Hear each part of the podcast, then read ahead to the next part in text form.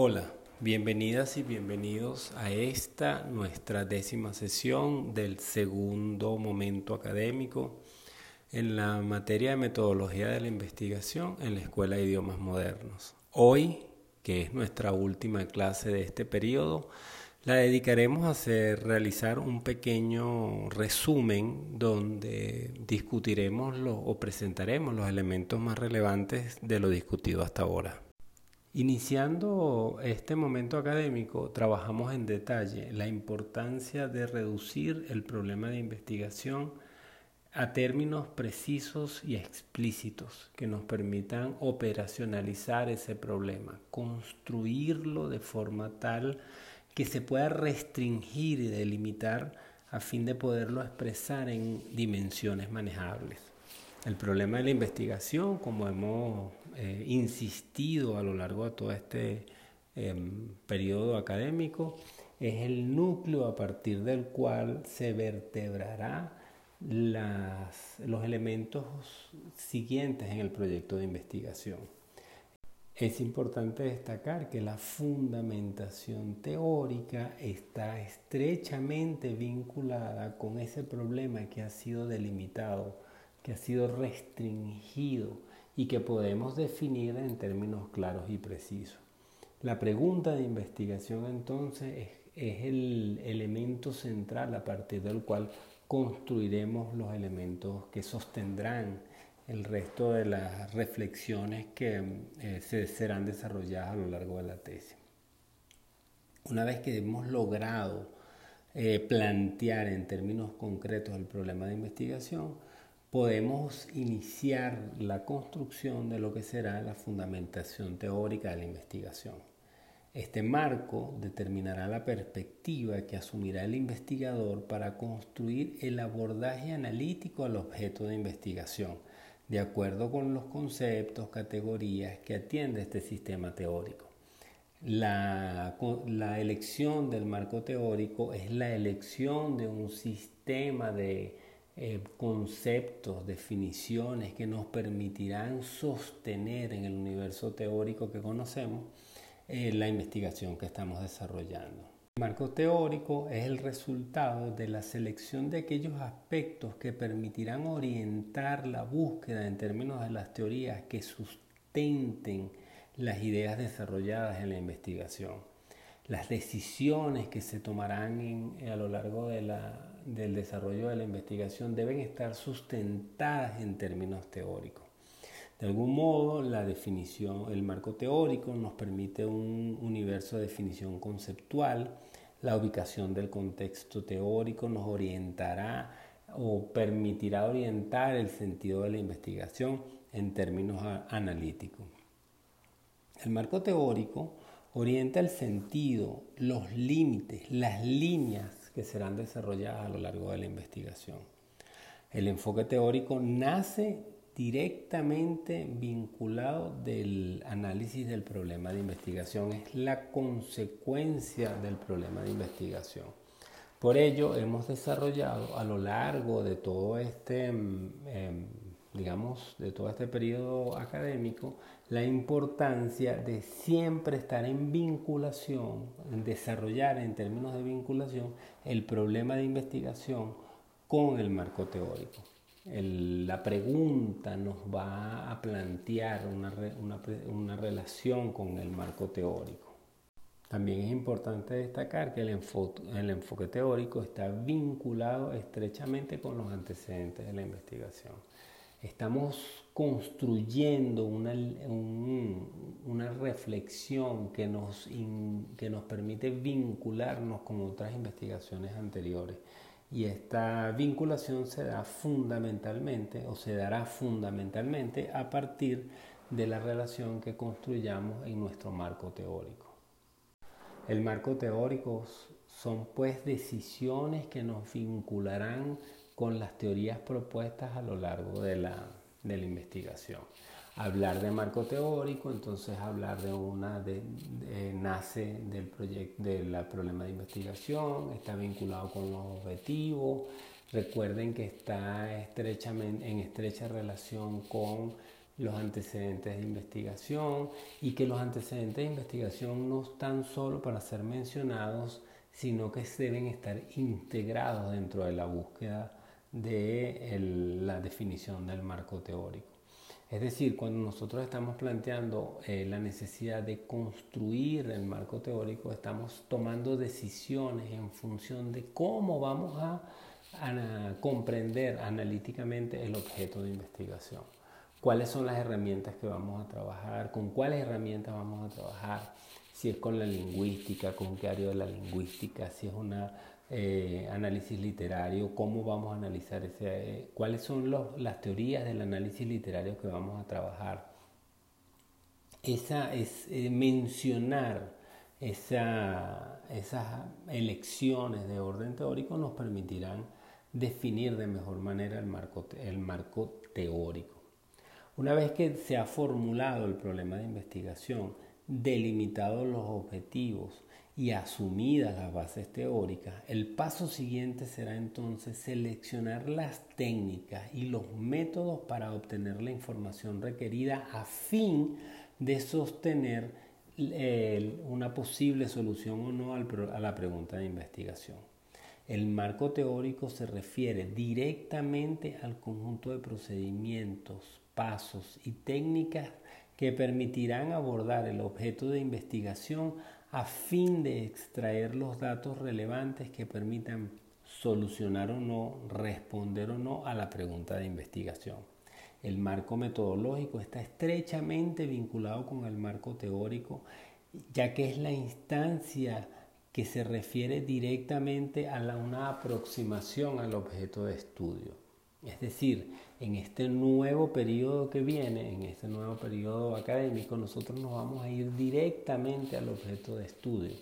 Pero irse directamente al objeto de estudio no es pensar que nos vamos a acercar eh, de forma natural al texto. Nosotros hemos construido una pregunta, tenemos un argumental teórico al cual acercarnos y ahora es cuando nos vamos a hacer una serie de preguntas vinculadas con el objeto de estudio.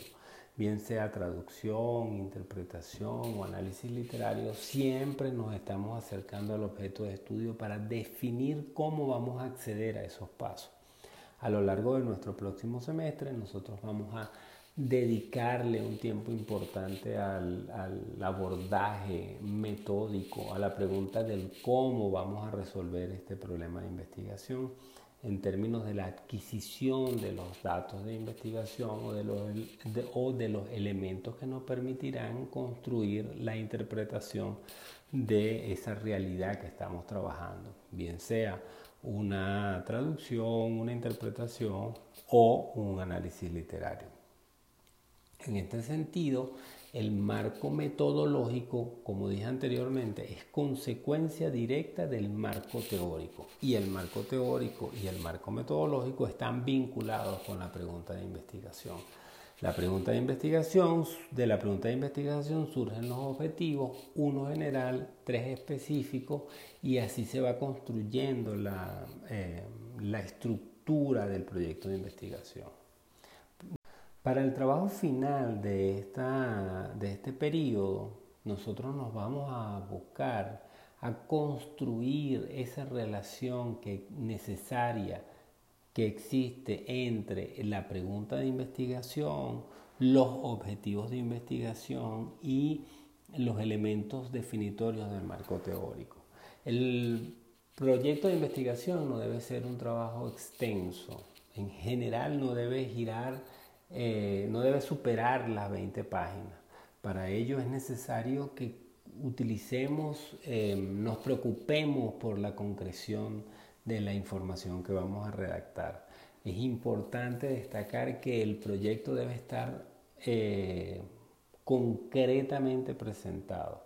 Para este trabajo les solicito que por favor no excedan las cinco páginas y que todos los elementos puedan estar integrados de forma eh, eh, coherente en el texto. Les dije en la clase anterior, ya tienen una estructura del trabajo.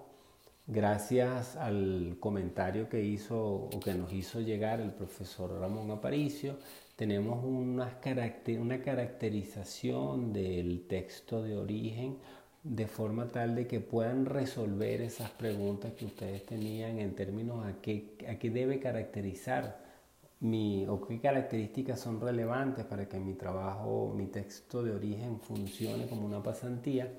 Y pues de ese, de ese texto podemos destacar la complejidad discursiva que debe presentar el texto. Entonces no perdamos de vista que el texto que nosotros vamos a trabajar debe contar con una complejidad discursiva tal que eh, nos invite a hacer la investigación con una dificultad terminológica, con, con una serie de elementos que superan cualquier texto eh, que normalmente ustedes han trabajado.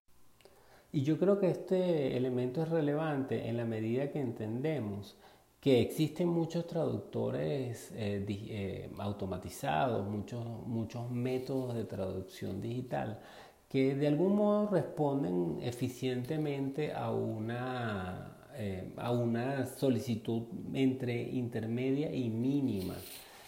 yo, por ejemplo, no siendo conocedor o usuario del alemán, he podido leer algunos textos conociendo el tema y a través de un traductor digital.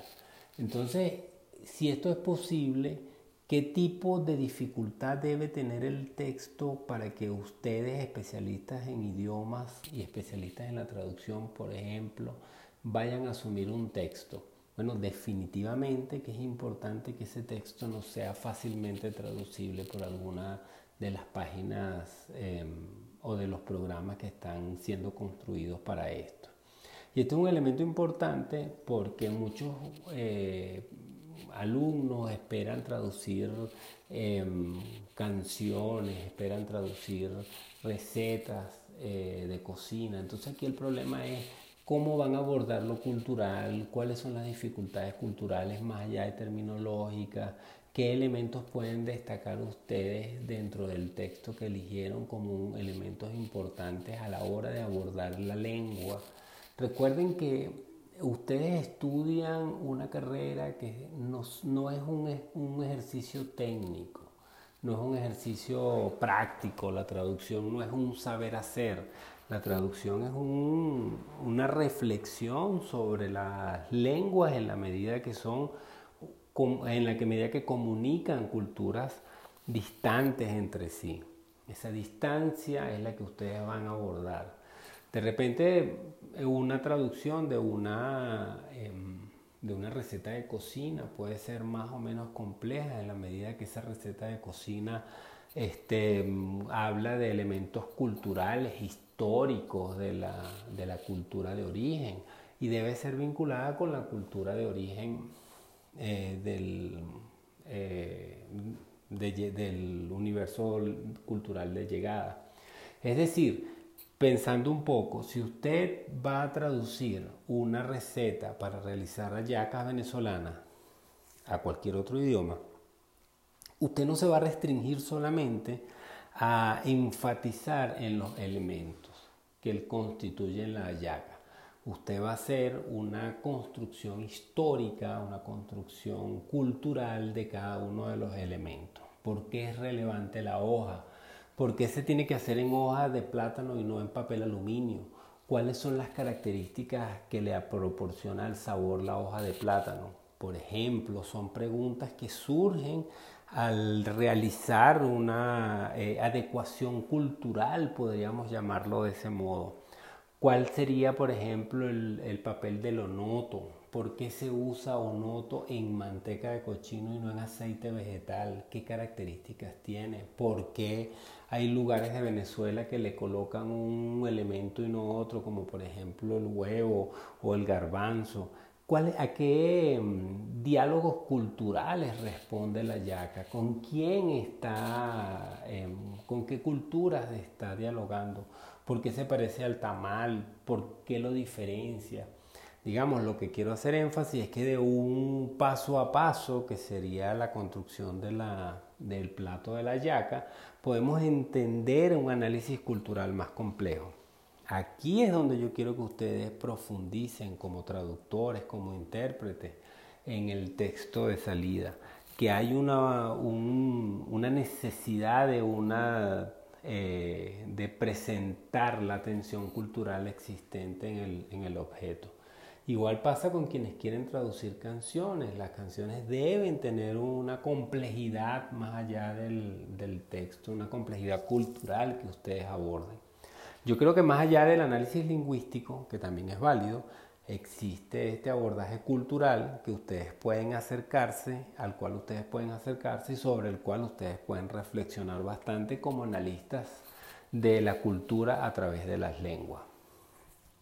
En este sentido, y ya para concluir, destaco como importante el hecho de que entendamos que nosotros estamos como traductores, como intérpretes, como incluso eh, la gente de licenciatura, estamos haciendo aproximaciones a culturas que no son distantes y en ese sentido no puedo más que destacar la importancia de em, profundizar en esa distancia cultural.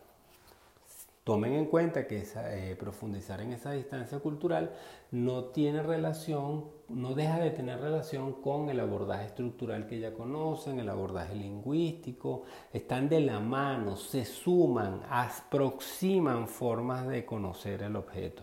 Es como que si estuviesen eh, deshojando una, una cebolla, van hoja a hoja tratando de llegar al núcleo. Cada uno de estos elementos va a funcionar de tal forma que permita construir un acercamiento mejor al núcleo del problema. En este sentido, quiero que ustedes este, en su trabajo final sean lo más eh, concretos posible, em, que establezcan relaciones claras, no es necesario eh, eh, divagar en reflexiones externas al problema, es necesario sí que se concreten en el problema de investigación. Yo creo que este trabajo más de cinco páginas no debería tener, debería ser un trabajo bien concreto donde se vean claramente las relaciones entre los elementos que están ustedes vinculando. Bueno, muchísimas gracias por su tiempo, muchísimas gracias por su atención y les deseo una feliz semana.